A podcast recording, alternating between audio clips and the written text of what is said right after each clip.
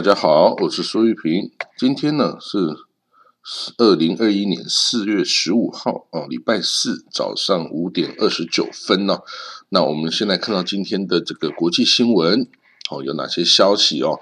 第一个是呢，这个川普啊，之前对于伊朗啊的制裁啊，就是他二零一八年片面的退出了二零一五年啊有六方共同达成的伊朗核武协议啊，这个美国二零一八年片面的退出，然后在退出之后呢，这个由川普的政府啊，还对这个伊朗啊实施严格的这个打击啊，跟这个制裁禁运等等措施哦。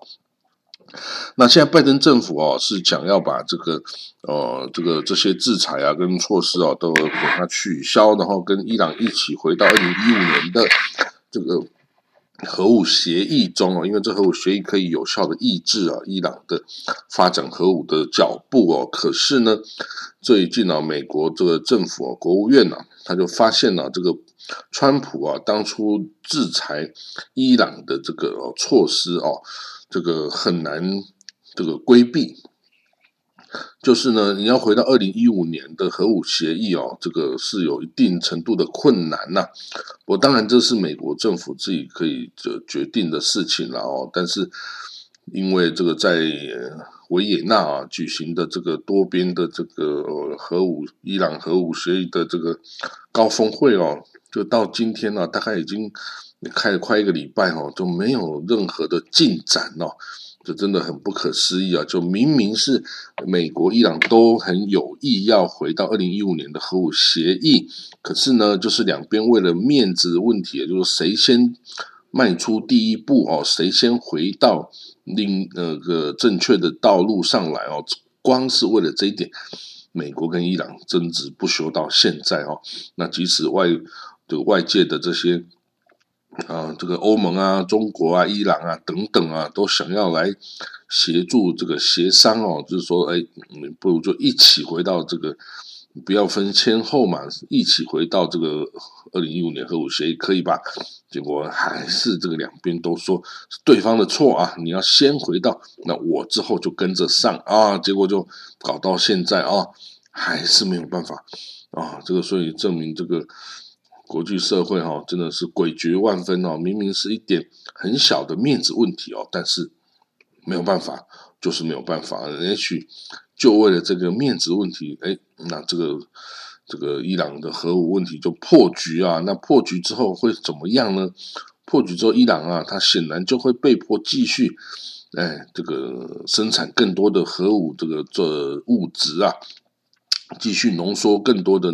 浓缩铀哦，然后提高浓缩铀的程度，哦，现在已经威胁说要提高到百分之六十喽。之前是从百分之三哦到百分之二十了，那现在他依然威胁说要提高到百分之六十，因为我受到这个这个以色列的攻击哦，这攻击有纳坦兹这个核武设施哦，所以我为了一个报复，我就再提高我的浓缩铀的这个哦程度哦。当然，这也可能只是一个这个谈判的一个筹码啦哦。不过呢，如果说这个美国啊不给伊朗面子哦，然后谈判破裂的话呢，伊朗啊为了这个国家的这个颜面呢，他恐怕会继续更深入的他的这个核武计划哦。那这样子对于所有的六方哦，包括中国、俄罗斯啊等等啊，也其实也都不是这个有面子的事情哦，因为大家都希望伊朗可以。控制在一定的程度，包括中国跟伊跟这个俄罗斯哦，都是在六强之中。好了，那我们看到这个伊呃土耳其的总统埃尔多干呢，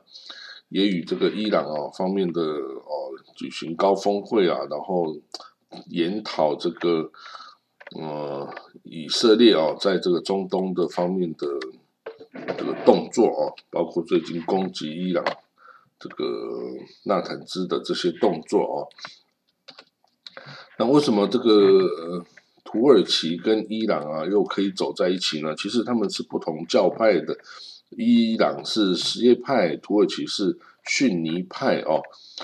呃，不过逊尼派他跟他也是逊尼派另外一支啦，这个哈哈哈乃斐派也不是沙地的这个哦，沙地是属于瓦哈比教派哦。所以其实光是什呃逊尼派里面也是很多不同教派哦，土耳其跟沙地也是不一样啊。不过这个基本上呢，他们都有一个共同的敌人，就是以色列哦，土耳其跟伊朗哦，共同的敌人就是以色列哦。所以呢，这个两边哦是可以是可以有所这个交集的。哦，所以这个礼拜三哦，就昨天呐，伊朗的总统哈桑鲁哈尼跟这个土耳其外长啊，啊呃，不是土耳其外长，跟土耳其的总统哦，receive 台尔多干尔多干哦，这个两边就是聊聊这个以色列的议题哈，因为以色列是中东这个一个很大的变数哈，他们是。这两位领导人哦，卢哈尼跟土耳其总统埃多干，他们是电话会议上来讨论这件事情啊，用电话会议来讨论。那当然就是最近中东的紧张形势啊，比如说伊朗攻击以色列的船只啊，哎，以色列攻击伊朗的船只啊，还有这个以色列攻击这个如这个纳坦兹啊，这个核武设施，还有哦等等的这些举动哈，都是也有人视成视为是他想要。以色列想要阻止啊，二零一五年这核武协议就是阻止伊朗回到这核武协议的一个动作，因为因为如果伊朗回到跟美国都回到二零一五年核武协议，美国就会解除对伊朗的制裁啊。那这个呢，对以色列是不可接受的，因为以色列不论任何呃条件、任何变化，它的主要的信念就是相信伊朗一定会发展核武。呃，对发展核武会对以色列国家安全造成威胁，所以呢，伊朗不准发展核武，这个是以色列的最低要求啊，最基本的立场是不能改变的哈。他发誓绝对不可以让以色列，呃，绝以色列绝对不让这个德黑兰呐的伊朗获得核武器哦，为此他可以先制攻击，或者是发，或者是做任何付出一切的代价哦。那当然，这是以色列的立场哦。好，那我们现在看到下一个消息哦，这个乌克兰的情势啊也十分紧张哦。这个以是呃美国啊跟欧盟啊，那都是这个支持乌克兰的嘛。那但是俄罗斯呢，就支持乌东的这个哦，乌东的两个哦共和国卢甘斯克的涅斯克哦。那这两个分离分离。的这个州哈，我们说它是个州哈，那个是嗯恶意的哈，恶意的，所以俄罗斯是以它来这个分裂这个哦，它的 乌克兰哦，然后呢，这两个州卢甘斯克、杜涅茨克，其实啊，这个俄罗斯联邦已经把他们加入为联邦主体之一哦，就是说。呃，俄罗斯联邦哦，大家要知道，俄罗斯联邦它下面有非常多的组织啊，它有大概四十个州啊，二十个加盟共和国啊，还有边疆区啊、直辖市啊等等哦，它是一个非常非常大的一个国家，有非常非常全世界最大的领土。那很多地方呢是嗯少数民族主政的哈，不过大家都是听这个哦，听俄罗斯的话，因为俄罗斯。哦，因为这些小国哈，这些都太过的微小，人口太少，其实没有自自给自足的能力哦，还是都要依靠俄罗斯联邦。所以呢，但是为了管理方便哦，俄罗斯就让他们享有很很大的自治权，所以会有这些哦，大概我说二十几个加盟共和国，然后还有这个哦，这个自治区啊，还有边疆区啊。哦，等等哈，那这个这都是俄罗斯联邦的联邦主体哦之一，那包括这两个哦，还有那个呃克里米亚的哦，这新加入的等等。好，Anyway，这个哦，乌克兰情势紧张哦，那拜登哦提议跟普京举行峰会哦，高峰会哦，然后是不是可以试图来解决这个问题哈？就两边呢？这个美国啊，对乌克兰呢的领土完整有承诺哦。那其实，在当初乌克兰呐放弃核武的时候啊，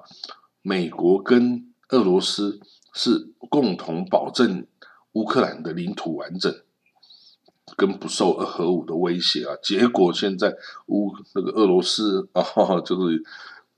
就是成为威胁乌克兰的这个啊这个最大的对的国家哦。那那当然这个当初的承诺就作废了嘛。那可是呢，美国说他对乌克兰的领土完整的承诺是没有废除的嘛，哦，所以他还是希望哦，俄罗斯哦可以不要。哦，来进行这个军事的干预哦。那 他说，这个美国哈，为了这个应回应俄罗斯的行动，包括网络入侵呐，或这个干扰选举啊等等啊，美国都会坚强的捍卫自己的国家利益哈。那当然，拜登哦，他也说呢，这个很关切啊，俄罗斯啊征兵这个乌克兰东部的这个情势啊。那希望这个不要再继续进行了。那俄罗斯今年呢，已经将数千名部队哦，这个转移到乌克兰的边界哦。然后呢，这个最近几个礼拜啊，乌克兰东部的这种分离主义的战斗啊，都升级了哈。那里的这个乌克兰政府军啊，跟这个俄罗斯啊支持的这些独立分子哦，都发生了战斗啊。那这些分离主义哈，其实已经这个有七年的冲突哦，就跟乌克兰之间已经有七年的冲突，就是从二零这个二零一四年嘛，那个克里米亚事件之后嘛，哦，那乌克兰政府说啊，这七年的冲突已经造成一万四千人的上升了哦。那好，那之后啊，这个美国跟呢，美国是提议了在第三国举行。首脑高峰会议哦，就是元首高峰会议，谈讨论美国跟俄罗斯啊面临的所有的争议问题哦。不过这个哦是美国的期待啦。那乌克兰的国防部长啊，他是昨天礼拜三表示哈，乌克兰哦关注啊这个俄罗斯啊准备在克里米亚储存核子武器哦。并警告说啊，俄罗斯可能会进攻乌克兰哦，以确保啊这个克里米亚半岛的水供应哦。那这个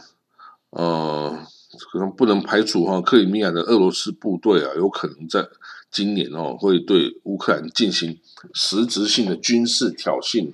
的作作为啊。好了，那呃，这个月啊，是这个呃。伊斯兰就是穆斯林的斋戒月，那在这个斋戒哦，是昨哎昨天开始吧。那这个斋戒月哦，就是说所有的穆斯林哦，在白天的时候是不可以吃东西，也不可以喝水的哦。就是说呢，从一旦从太阳出现之后啊，它是它在报纸上都会有这个时间表，日出日落的时间表。那日出你就不能吃东西喝水了。到日落，你才可以开始吃东西、喝水，这个就是 fasting 哦，就是斋戒，不吃不喝、禁食的意思哦。那那为了这个因应这个措施哈，所以这些穆斯林呢，其实是这样子的，他们就会在早上，比如说五点太阳会出现之后呢，那出现之前，他们就早一个小时，四点我就起床了，然后赶快开始吃东西，吃吃吃吃吃吃吃到五点。哦，然后就可能不能开始，就开始不能吃东西，不能喝水。然后呢，在这个一整天之中啊，他们就处于很萎靡的状态啊，因为你不能喝水，不能吃东西，然后你的工作能力就降低啦，也尽量不要跟他们讲话啊。然后，哦，就是等到撑过这个斋戒月之后呢，每天呢，等到日落时间一过之后，马上大家开始狂吃猛这个喝啊，就吃吃喝喝啊，就是。哦，要很快，然后等到睡觉，早上四点要要赶快爬起来吃下一餐大餐哦。所以虽然变成每天只有两餐哦，这个很早的早餐跟很晚的晚餐，但是呢，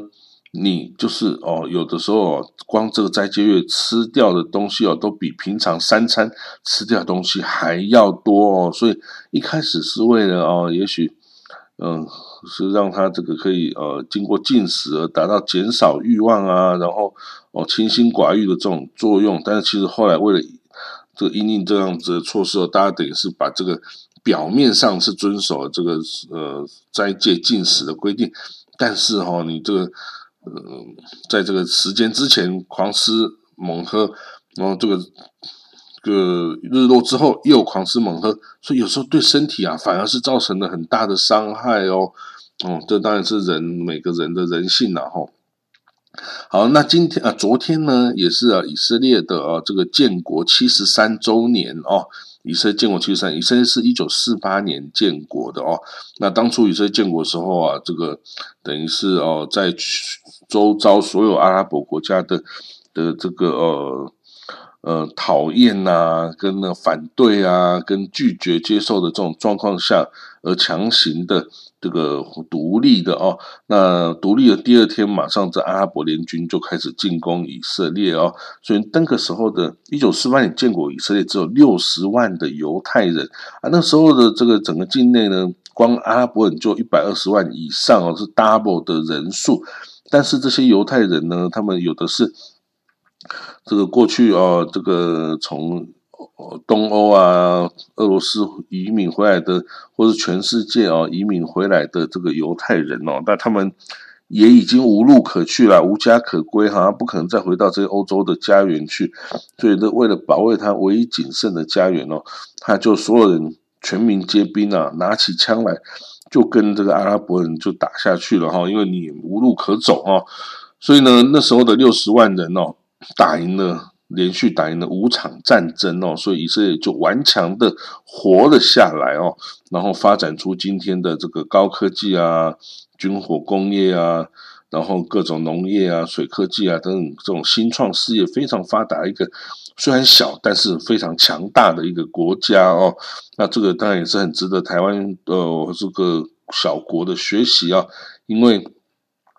你没有国没有天然资源，那你就要靠人。的这个发展哦，和高科技的发展等等，这个才是一个国家发展的王道啊，才是可长可久的哦。那以色列呢，当然这个经过很艰辛的发展哦，这个七十三年的时间是一个很长的时间，也是已经是好几代的人的哦的一个努力一起来。不是维护了以色列的这个持续的生存，因为他只要有一次打败仗，基本上他就会亡国，然后就会处于亡国。那以色列呢，到现在已经有九百三十万的人口啊，那大概有三分之二啊，就是大概七百二十万是犹太人哦，所以犹太人从当初的六十万哦，已经增长了十二倍哦，所以是。也是一个很大的成就了哦。那不过呢，当然面临以色列的挑战呢，还是很多的。从这个建国到今天都没有这个结束啊，就是阿拉伯人对他的挑战呢，还有他自己生存、未来生存发展的这个的规划等等哈，还有如何处理国内宗教事务分立对立的问题啊，哦等等，还有这个贫富差距啊等等哦，它其实还有很多很多。的问题需要去解决哦，但是就是说，以色列这个国家是很坚强、很坚韧的哈。那他不会这个，他虽然在很艰困的环境下哦，他还是会很努力的以最有效的方式哦来这个面对挑战、去解决挑战哦。这是犹太人的韧性，而且全世界犹太人也都会支持他的这个作作为了哈。所以以色列基本上呢。还是一个哦，呃，蛮值得学习的国家哈。大家要是等到疫情结束之后啊，有空的话，也可以去以色列哦走一走啊，去参访一下，去看看这个风土民情啊。其实哦，这个蛮值得走的地方，有很多这个宗教啊，这个文化上哦可以看的东西哦。那犹太人基基本上也是很友善对外的哦，就是就是阿拉伯人跟。犹太人都很友善对外，因为他们都想要争取你的认同啊，来责来指责对方的不是哦，所以哈哈这个蛮有意思的。大家好，有机会去以色列哦，可以呃去多了解一下哦，这个这个不同的因为它也是一个很古老的民族，很古老民族就充满了各种智慧啊。那你可以去了解一下，去读书，去留学哦，去哦短期的呃研究，短期去学学希伯来文哦，还是就单纯去旅游等等啊，都是可以的哦。那这个地方是一个友善的地方，友善的民族对。这种呃，东方人呐，亚洲人呐，是非常友善的哦。你根本不用担心去那里会被攻击啦。你只要不要去一些边边界地方有冲突的地方啊，你发生危险的机会几乎是零哈。好了，那我们今天就讲到这里哈，有点讲太多了。好，那我们就明天见了，好，谢谢各位，拜拜。